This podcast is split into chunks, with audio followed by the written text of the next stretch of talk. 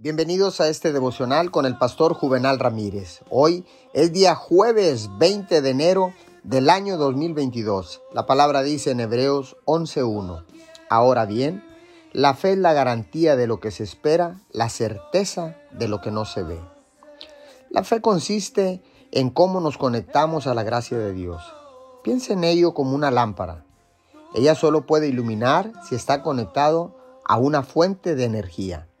Si está desconectada, no funcionará, sin importar cuántas veces activemos y desactivemos el interruptor. Así que, déjeme preguntarle, ¿está conectado al poder de Dios o está desconectado? ¿Ha dejado que el miedo y la preocupación se cuelen en su alma? ¿Está tratando de resolver sus problemas con su propio poder o tiene fe en que el poder de Dios y su gracia le llevarán a la victoria? Puede recuperar su paz en este momento simplemente liberando su fe en Dios y confiando en que Él hará todo lo que necesite hacerse en su vida. Señor, gracias porque ahora sé que la gracia se recibe solo a través de la fe.